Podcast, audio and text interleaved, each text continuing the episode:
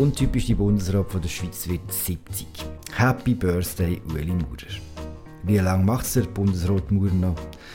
Warum ist seine Karriere auch ein Abbild von der SVP? Und warum ist der Ueli Maurer so häufig so hässig? Und damit herzlich willkommen zu einer weiteren Folge vom Politbüro im Tamedia Podcast der Schweiz Politik. Ich rede heute mit dem Markus Häfling und dem Christoph Lenz. Und es geht um das. Diese Wahl ist wirklich ein Ja zur Konkordanz und dafür möchte ich Ihnen ganz herzlich danken. Ich werde versuchen, täglich den Herausforderungen gerecht zu werden und den, die Erwartungen, die Sie haben, zu erfüllen. In diesem Sinne herzlichen Dank und ich erkläre damit Annahme der Wahl. Das ist, wir kennen alle, der Bundesrat Uli Maurer und zwar gerade nach seiner Wahl im Bundesrat im Jahr 2008. Das Jahr, am 1. Dezember, wird der Maurer, Uli Maurer in einen ziemlich speziellen Club aufgenommen. Er wird nämlich 70 Jahre alt. Er ist erst der zehnte Bundesrat, natürlich der zehnte Mann, der im Amt so alt geworden ist. Der letzte vor ihm war Eduard von Steiger aus der BGB, heute wäre das SVP, wo im Zweiten Weltkrieg für die Schweizer Flüchtlingspolitik mitverantwortlich war. Die anderen acht waren noch viel früher. Bevor wir uns zur politischen Biografie äh, von Uli Maurer vorwagen, äh, heute zusammen, Christoph, heute, heute Markus, sagt mir zuerst, wenn ihr das politische Phänomen Uli Maurer in einen Satz müsstet fassen, wie würde der tönen?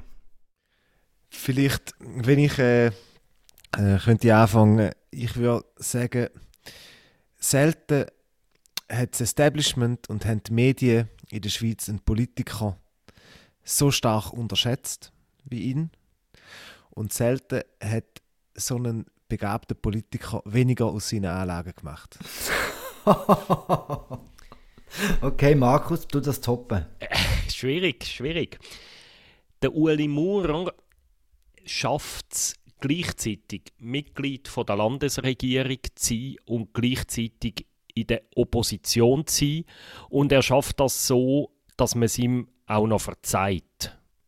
Das wäre meine Einschätzung. Okay, das waren zwei sehr interessante äh, Beschreibungen. Gewesen. Komm, wir fangen ganz am Anfang an. Vor seiner Wahl im Bundesrat ist Julie Maurer ziemlich lange Parteipräsident für die Schweizer SVP und hat die klassische Ochsentour hinter sich gehabt. Geben Sie mir kurz Stichwort seine Karriere, bitte. Ja, das sind äh, sehr einfache äh, äh, Verhältnisse, ähm, äh, landwirtschaftlicher Hintergrund, auch aufgestiegen in Hinwil, Gemeinderat in den 70er, 80er Jahren, wenn ich, mir richtig, äh, wenn ich mich richtig entsinne, Kantonsrat in Zürich, Ochsentour, Kantonsratspräsident. Dann der erste große Rückschlag 1991, ähm, der Uli Maurer schafft die Wahl im Zürcher Regierungsrat nicht und die SVP verliert einen Sitz an die SP, an Moritz Leuenberger, der dann ihren Kandidat war. Und so die elektorale, elektoral zieht sich dann da immer wieder äh, weiter in der Karriere von Uli Maurer. Er hat es in Ständerat versucht, hat es nicht geschafft im Kanton Zürich. Er ist auf der Nationalratsliste nie der große Überflüger gewesen. Er ist nie ein Charismatiker gewesen, ist vielleicht nie besonders populär gewesen, aber er ist ähm, ein, sicher ein Krampfer und sehr ein schlauer Politiker, wo der Aufbau von der, oder der Aufstieg von der SVP mhm. und ihren organisatorischen Aufbau in den 90er und 0er Jahren maßgeblich prägt hat und dort sicher eben wie ich vorher gesagt habe, ein Politiker, der auch lange unterschätzt worden ist ähm, vom Establishment, von den Medien, von den anderen Politikern. Eben, man hat ihn nie wirklich ernst genommen, Markus. Das war ein bisschen wie seine Masche, oder sein Markenzeichen. Das ist es so. Er ist ja in den Nullerjahren ist er das Lieblingsopfer von Victor Jacobo gewesen. Das hat an ihm geklebt, die Parodie auf ihn. Ähm, und trotzdem ist er schon in sieben Jahren, muss man heute schon sagen, er ist zwölf Jahre Präsident von der SVP Schweiz gewesen. Zwölf Jahre, das muss man sich mal vorstellen. Hat in diesen zwölf Jahren ähm, dauernd irgendwelche Sektionen abklappert und für, aus meiner Sicht ist der Uli Maurer einer der wichtigsten Architekten von dem Aufstieg von der SVP zu der stärksten Partei. Er ist natürlich nicht, sagen wir, äh, der, der Auslöser gewesen, das ist mehr der Christoph Blocher gewesen, aber einer von denen, der es noch auf dem Terrain umgesetzt hat, ist er gewesen, oder? Und das ist schon eine einmalige politische Leistung auch. Sagen mir schnell, warum ist er so maßgeblich äh, für den Aufstieg? Es hat halt nicht nur irgendwie jemand gebraucht, der in der Arena ähm, die Positionen von der SVP vertreten hat, sondern es hat jemand gebraucht, der da auch an der Basis unten verkörpert, wo rausgeht in die Sektionen, wo die langen Autofahrten ähm, äh, auf sich nimmt, wo da bedingt, wo ähm, versteht, wie man äh, eine Organisation aufbaut, wie man Strukturen schafft, wie man Leute motiviert da ist sicher seine, seine große Gabe und sein großer Beitrag an Aufstieg von der SVP. Aber wie es der Markus vorher auch gesagt hat, der Maurer ist damit nicht irgendwie zu einer Identifikationsfigur geworden. Man sieht zum Beispiel daran, es gibt in den Buchhandlungen ähm, Christoph Blocher Biografien, es gibt in den Buchhandlungen Toni Brunner Biografien. Mhm. Grüße an, Grüß an Benny Gaffner an dieser Stelle es gibt keine Uli Maurer Biografie und das zeigt, dass ähm, selbst bei der hartgesottenen SVP ist eher möglich, es gibt möglich, nicht einen, äh, einen, einen Fankult äh, Uli Maurer. Hm.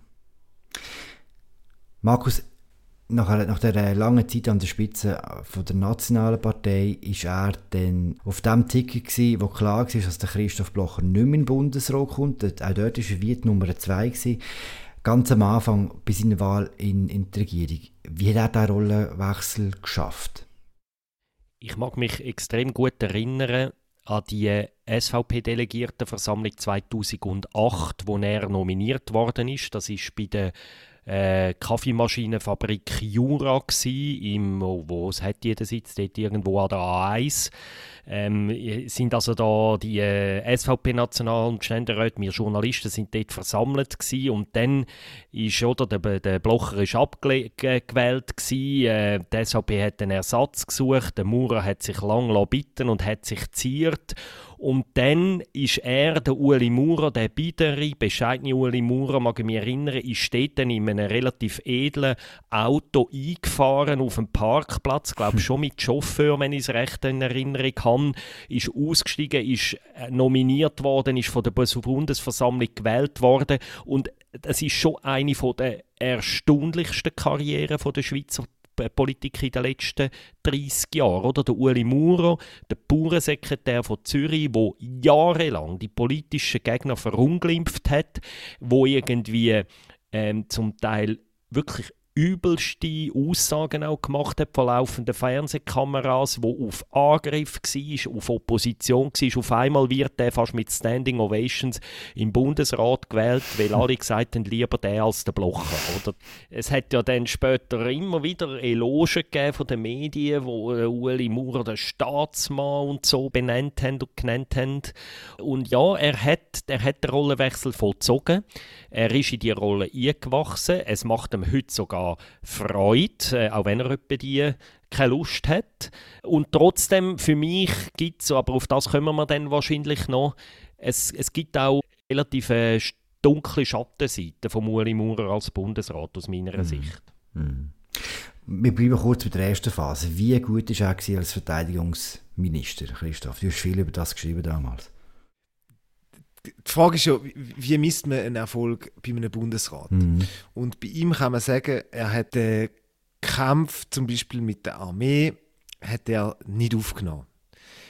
Ich finde, das zeichnet nicht nur seine Zeit als Verteidigungsminister, sondern auch jetzt im Finanzministerium äh, aus, dass er eigentlich, sagen wir, mit, der, mit der langen Leine führt. Und bei der Armee ist dann tatsächlich das Problem gewesen, der, der Laden ist äh, in Unordnung gewesen. Es hätte wahrscheinlich jemand gebraucht, der genauer hinschaut. Ähm, und der Uli Moore ist für das nicht der richtige Mann gewesen. Er hat sich arrangiert mit quasi der General und hat die machen lassen was zu zahlreichen Beschaffungsskandalen geführt hat.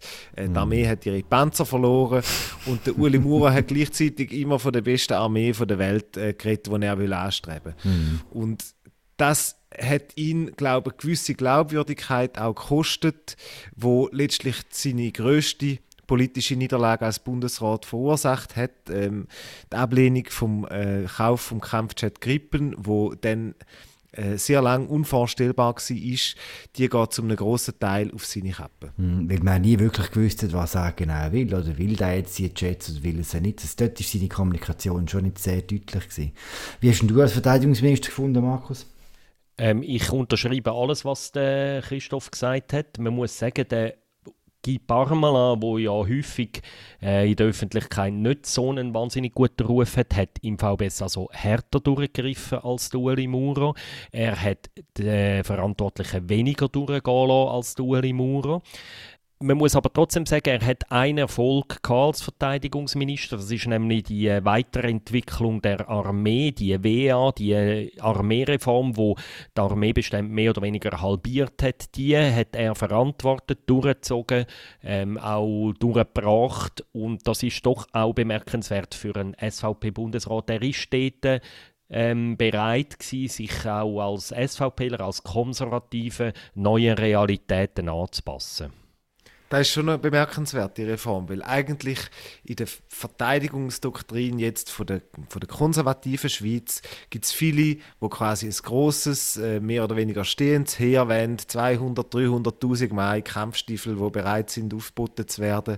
Ähm, und er hat dort wirklich ein modernes Konzept übernommen und sich angeeignet und auch verteidigt, auch gegen den Widerstand aus der eigenen Reihe. Insofern er hat ähm, fallweise, und es ist häufig auf seine Laune drauf angekommen, aber er hat immer wieder mal ähm, bundesrätliches Format bewiesen. Hm. Was ja lustig war, ist, nach einer gewissen Zeit im Verteidigungsdepartement haben wir wirklich immer mehr das Gefühl bekommen, dass jetzt war, oder? Da ist jemand die seine Zeit noch am Absitzen und äh, wird wahrscheinlich auch bald wieder verschwinden. Und dann kommt der Wechsel ins äh, Finanzdepartement und man erlebt einen ganz anderen Uli Maurer. Er plötzlich ist total aufgeblüht, kann man fast sagen, oder? Das ist richtig, ja. Er hat wie einen zweiten Frühling dort. Ich glaube, es war auch die Erfahrung quasi ähm, nach äh, sieben Jahren im Bundesrat plötzlich in, irgendwie in ein aufgeräumtes Departement reinzukommen, wo man nicht irgendwie immer Probleme hatte, lästige Sachen, sondern wo eigentlich alles gelaufen ist. Die, der Bundeshaushalt der hat funktioniert und äh, wie, ein, wie ein Uhrwerk einfach alle Jahre ein paar Milliarden Gewinn abgeworfen. Der Uli Moore ist in das Finanzdepartement und seine Überlegung war, ja, nichts anlangen da innen. Einfach alle weitermachen lassen, so wie es bei der Evelyn Wittmer-Schlumpf funktioniert hat. Ähm, dann sind wir putzt und gestrahlt. So. Mhm. Und da zeigt sich auch jetzt, ich meine, er hat alle, er hat alle zentralen Positionen eigentlich von ihr übernommen, im Großen und Ganzen. Jetzt äh, hat er äh, Staatssekretärin für internationale Finanzfragen bestellt, er hat einen neuen Generalsekretär diese Woche ernannt. Und es sind wiederum Leute, die schon unter der Evelyn Wittmer-Schlumpf geschafft haben und wo quasi aus, de, aus dem Haus selber kommen. Andere Bundesräte, ähm, das Erste, was sie machen, wenn sie den Job übernehmen, ist äh, ausmisten, die eigenen Leute, einen eigenen Stab aufzubauen. Der Uli Maurer hat das hat, hat da nicht gemacht, weil ihm auch von Seiten der Partei teilweise vorgeworfen wird. Es ist sowieso, finde ich, bemerkenswert über die ganze Zeit im Bundesrat und auch eben schon vorher, wenn man eben zurückdenkt. Er ist ja, früher hat man immer so in der öffentlichen Wahrnehmung das Gefühl gehabt, das ist am Blocher sein Stadthalter, sein Hündli und so weiter. Und das ist eben, glaube ich, immer eine falsche Wahrnehmung gewesen. Er ist, hat immer eine große innere Unabhängigkeit gegenüber seiner Partei bewahrt. Die geht aus meiner Sicht, und ich verfolge am Uli Maurer seine Karriere wirklich schon seit etwa 20 Jahren bald, also seit 20 Jahren begegne ich ihm auch immer wieder und ich muss bis heute, frage ich mich manchmal, glaubt er wirklich alles von dem, was er erzählt? Das sind für mich wirklich unbeantwortete Fragen, aber es ist gleichzeitig auch eine Auszeichnung, weil er die Unabhängigkeit bewahrt hat. Er hat sich auch nie in dem Umfeld, im engeren Umfeld von Christoph Blocher bewegt. Er hat dort die Distanz gewahrt und es gibt verschiedene Indizien und Äußerungen, die auch darauf hindeuten lassen, dass so gewisse Sachen am, am Christoph Blocher seinem Stil, auch so der, vielleicht auch der Reichtum, wo, wo, wo der Blocher äh, so zelebriert und so weiter, dass ihm das eigentlich innerlich widerstrebt. Er hat dort die Distanz gewahrt dunkt es mich, über, die ganze, über seine ganze Karriere. Mhm. Wo eine Distanz auch deutlich gewartet ist äh, zu uns, zu den Medien. Äh, du hast vorhin schon gesagt, kein lustiges Stichwort. Wir hören schnell, wie das im Original gehört tönt hat. Herr Bundesrat, darf ich schnell? Nein. Lust. Er hat keine Lust, Sie haben es gehört. Das war kurz nach der Bundesratswahl 2015, wo er einem Journalist vom Schweizer Fernsehen kein Interview geben Mit dem Fernsehen hat es so im Zug gehabt. Wir hören auch noch einen anderen Ausschnitt, wo er mit dem Sandro Brotz, wo der ein bisschen geschulmeistert hat. Da hören wir schnell rein. Reden wir doch über etwas, Nein, Sie müssen das auch noch zeigen. Wir haben es jetzt thematisiert und diskutiert und Ja, gesagt. aber nicht zeigen. Das zeigt Ihre, Ihre Haltung, die Sie haben in diesem Geschäft. Ich finde das, ich finde das relativ tendenziös für ein Fernsehen, das von, von öffentlichen Geldern lebt. Nimm das so zur Kenntnis und erlaubt mir die Ja, nächste aber dann Frage machen Sie es nächstes Mal besser, nehmen Sie es nicht nur zur Kenntnis. Das ist journalistisch eine schwache Leistung, Punkt. das, oder? Die Unlust, mit Medien zu reden, Medien zur Verfügung zu stehen, das hat schon eine gewisse Konsistenz. Man hat auch das Gefühl, er hat schon immer eine latent feindselige Haltung gegen Medien, gegen die SRG im Speziellen.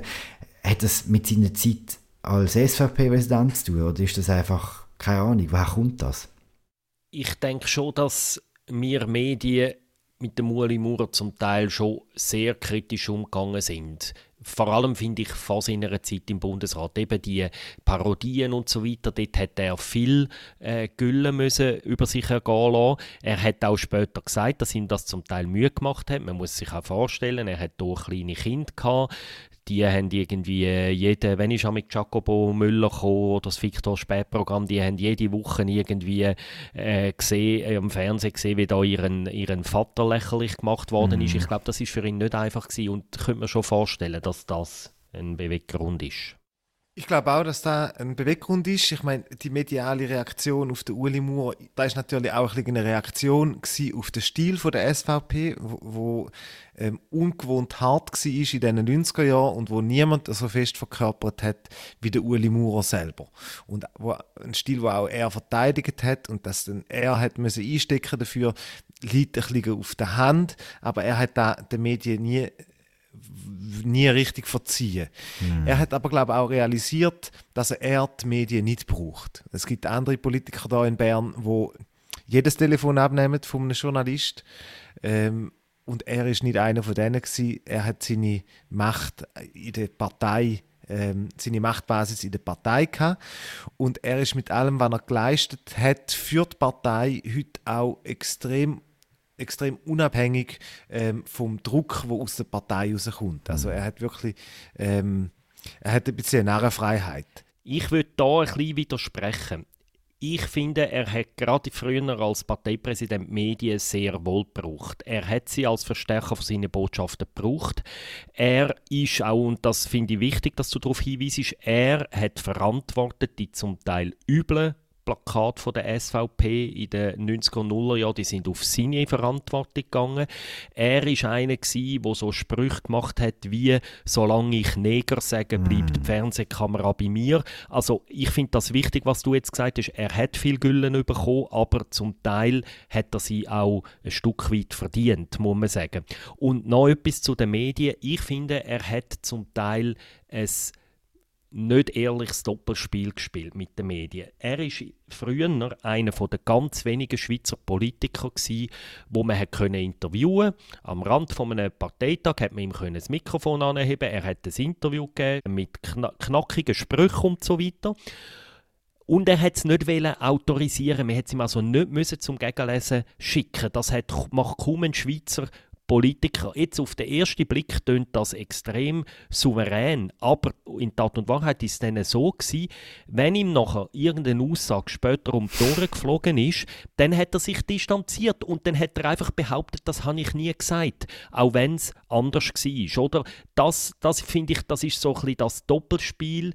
Er hat Medien benutzt und, und hat ist zum Teil dann aber wirklich auch nicht ehrlich gewesen dem. Das äh, habe ich also zum Teil selber erlebt, solche Sachen. Ich glaube, jeder Bundeshausjournalist kann solche Geschichten erzählen.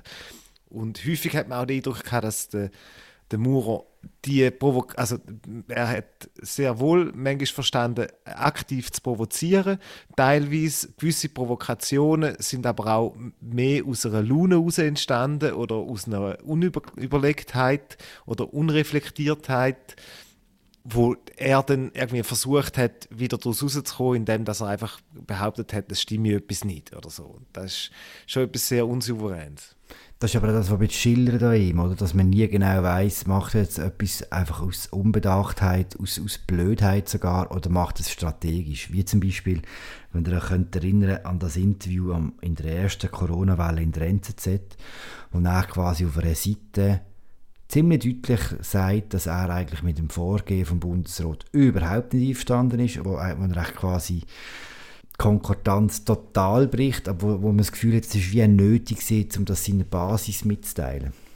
Ich weiß nicht einmal, ob er das in einer Basis hat mitteilen oder ob es dort nicht auch ein bisschen um Eitelkeit geht, wo der Uli Maurer gleich in den letzten Jahren hm. entwickelt hat, weil die Macht, äh, die hat, die verändert alle, wo äh, im Bundesrat hineingehen und die hat auch ihn verändert. Und das stimmt, er hat äh, eben genau, das ist ein sehr interessantes Beispiel gewesen, am Anfang von der oder im April, im, zum Höhepunkt von der ersten Welle etwa, ähm, das hat ihn auch im Bundesrat stark isoliert. Und da habe ich vorher ein bisschen gemeint, mit selten hätten Politiker weniger aus seinen Anlagen gemacht. Er steht sich manchmal ein bisschen im Weg, wenn es darum geht, Allianzen zu schmieden, beispielsweise im Bundesrat, wie er sich mit seinem Verhalten ein bisschen unmöglich macht und quasi ähm, eine Front gegen sich selber aufbaut. Er gefällt sich in dieser Rolle als irgendwie ähm, Renegat von der Schweizer Politik oder vom Bundesrat, aber er zahlt auch dafür. Und trotzdem lässt das politische Establishment, und damit meine ich die anderen Bundesräte, die anderen Bundesräte ihre Stäbe, auch das Parlament, lassen am Uli Maurer erstaunlich viel durchgehen. Und ich finde das bemerkenswert, weil vergleichen wir ihn mit dem Guy Parmelin. Der Guy Parmelin ist wesentlich konkordanter als der Uli Maurer. Er hält sich wesentlich mehr an die Spielregeln im Bundesrat und trotzdem gibt es an ihm auch aus dem Parlament und so fast mehr Kritik als am Ueli Maurer. Man lässt am Ueli Maurer erstaunlich viel Regelverstöße durchgeben. Einer der krassen von den letzten paar Wochen, finde ich, wo er in einer Rede von der SVP einfach behauptet, dass im Kanton Luzern ein Mann weggesperrt worden sei von der Polizei, weil er eine andere Meinung in der Corona-Politik äh, vertreten habe. Weggesperrt, hat er gesagt. Das behauptet ein Bundesrat wieder die Fakten, wieder die Realität. Der Mann ist kurzzeitig festgenommen worden, weil er eine Anweisung von der Polizei, also ein, ein lokales Demonstrationsverbot dort, wo äh, nicht, nicht beachtet hat. Es ist nicht darum gegangen, dass er für seine andere Meinung weggesperrt worden ist. Und der Uli Maurer kann so etwas öffentlich behaupten. Nachher fragt man bei der Medienstelle an, ähm, wenn er das begründet, was er für eine Stellung nimmt. Und seine Medienstelle in solchen Fragen sagt sie konsequent, kein Kommentar. Und das finde ich doch unglaublich. Das ist, das ist Trumpismus im, im Schweizer Kleinformat, wo mm. er eben auch verkörpert. Meinst du, würde man Freude haben, wenn man ihm würde sagen, er sei der kleine Donald Trump, der Donald Trump aus Hinwil?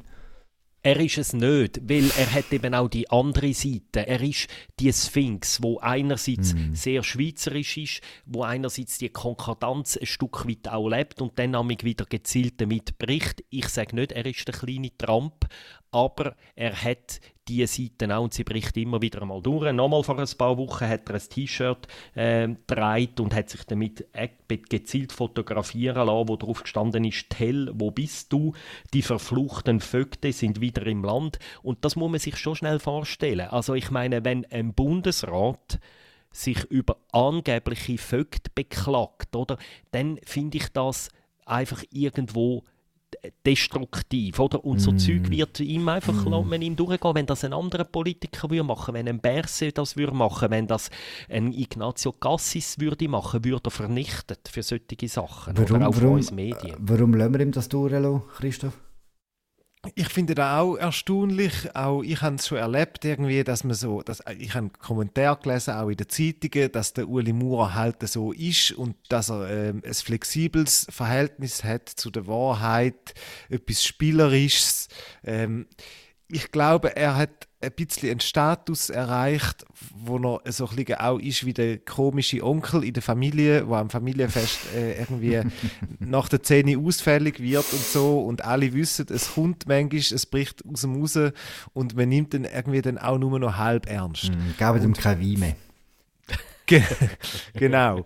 Und möglicherweise ist ja schon auch ähm, es eine Zeit lang ein Problem gewesen, ähm, ein mediales, äh, aber auch ein systemisches, dass die Medien zu heftig auf so billige Provokationen reagiert haben mhm. und jetzt versucht man es damit irgendwie nicht anzuschauen und die Nase zuzuheben und äh, auf den nächsten Tag zu warten, damit ein neues Thema kommt und, und das so stehen zu lassen.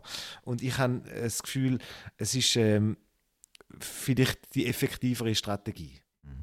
Jetzt wieder eben 70, der Uli Maurer, im Dezember, Anfang Dezember.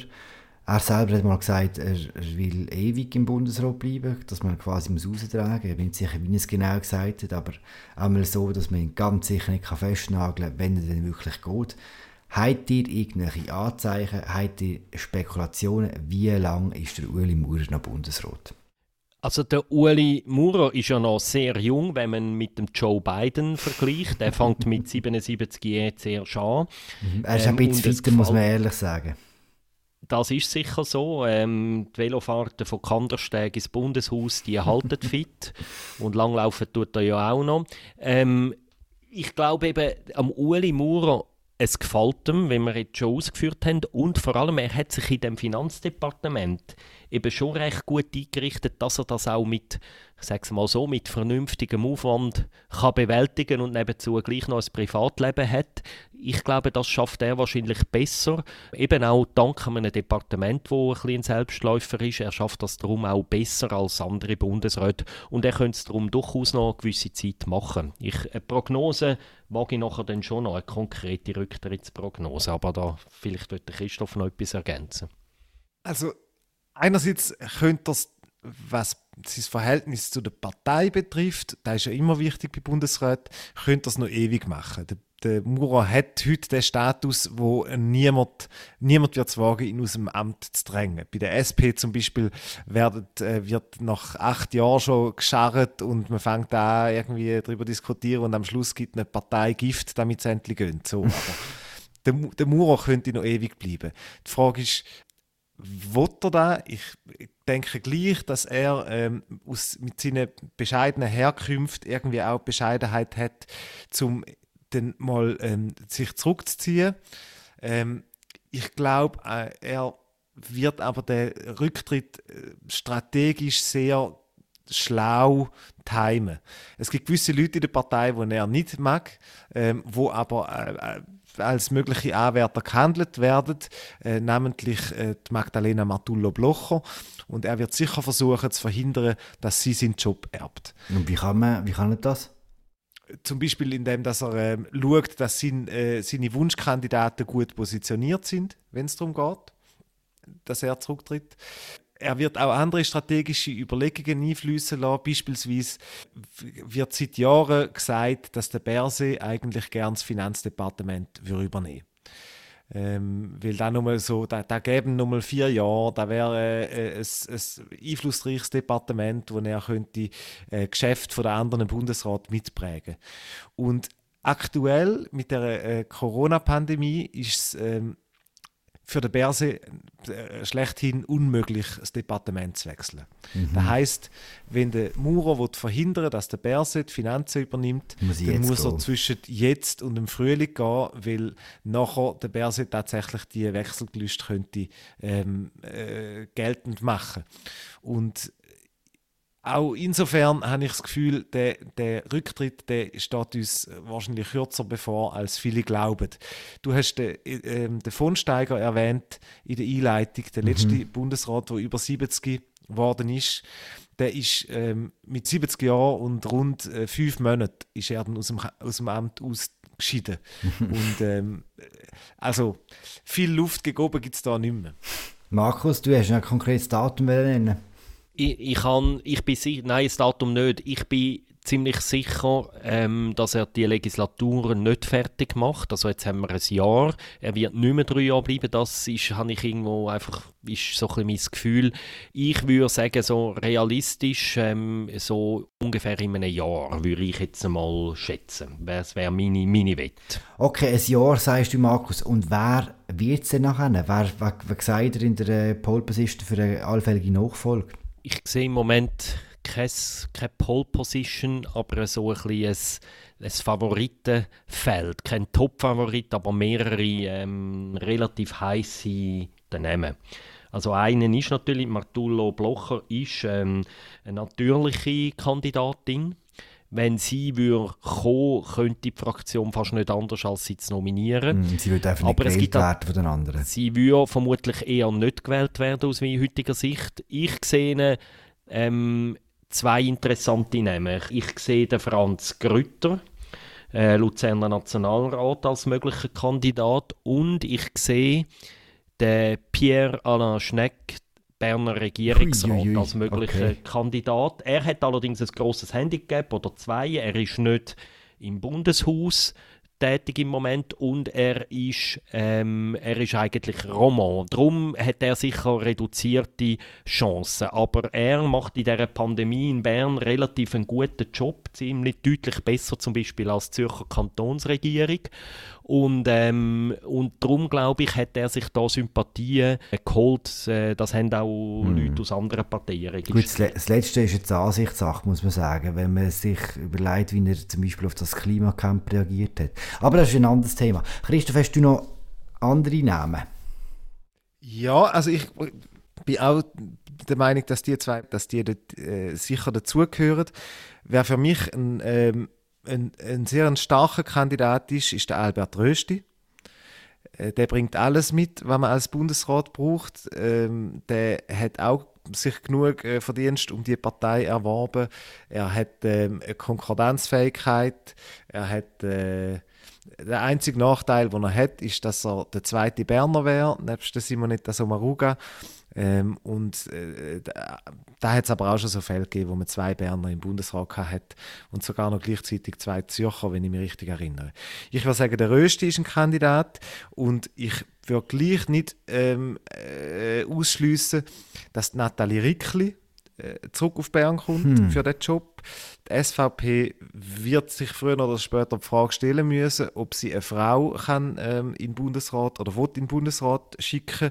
Und bei der Matullo sind die Wahlchancen so bescheiden, dass man vielleicht auf eine aussichtsreichere Kandidatur Rickli würde setzen. Das sind etwa so die zwei Namen, die ich jetzt noch ins Kandidatenfeld reinwerfe. Es wäre schon sehr lustig, wenn den Schweizer Bundesrat namens Rösti hat. Und ich darf das sagen, weil sonst darf niemand einen Abendswitz machen von unserer, von unserer Runde.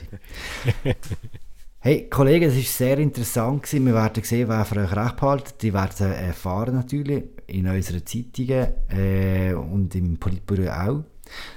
Das war es, eine weitere Folge vom Politbüro im äh, Politik-Podcast von Tamedia. Mein Name ist Philipp Loser. Ich habe geschwätzt mit dem Christoph Lenz und dem Markus Häfliger. Ich tue an dieser Stelle sehr gerne darauf hinweisen, dass die Media einen neuen Corona-Podcast hat, der jeden Samstag kommt, wo die Mirja Gabatul, der Marc Brutbacher und Simon Rau verantworten. Los doch mal rein. In unserem Fall wären wir immer froh, wenn ihr uns abonniert, bei Spotify zum Beispiel oder bei anderen Anbietern, die tolle Podcasts haben, euch das raten, schickt einen Kommentar. Ja, danke vielmals fürs Zuhören, bis bald, ciao zusammen. Ciao Philipp, ciao Christoph. Ciao. Ciao, ciao.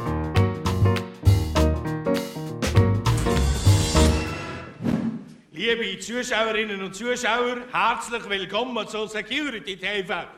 Unser Verteidigungsminister hat die Woche seine Pläne für die Zukunft von der Schweizer Armee bekannt gegeben. Darum ist er heute bei mir im Studio, Herr Bundesrat Korporal Rickenbacher-Schors. Herr Bundesrat, die Armee von der Zukunft hat ja weniger Soldaten, weniger Diensttage, weniger Kasernen und weniger schwere Waffen. Warum kostet sie denn trotzdem mehr Geld? Sag ich nicht. Das können doch die Schweizerinnen und Schweizer wissen. Sie sagen ja, wenn ich, also Sie, die Armee umbauen muss, wird unser Land nachher weniger sicher. Wir haben zum Schutz vom Bürger vor fremder Macht schlussendlich noch mehr private Security-Dienste eingegriffen. Das müssen Sie selber wissen. Herr Bundesrat, Sie sind doch mit dem Ziel angetreten, die beste Armee von der Welt zu formen. Jetzt ist dann bald einmal die kleinste. Wie erklären Sie am Bürger den strategischen Wandel? Das sage ich erst Ende Jahr. Jetzt Kopf verklemme, Herr Maurer. Rücken Sie raus mit der Sprache. Was haben Sie mit dieser Armee vor? Jetzt rücken Sie raus. Keine Lust.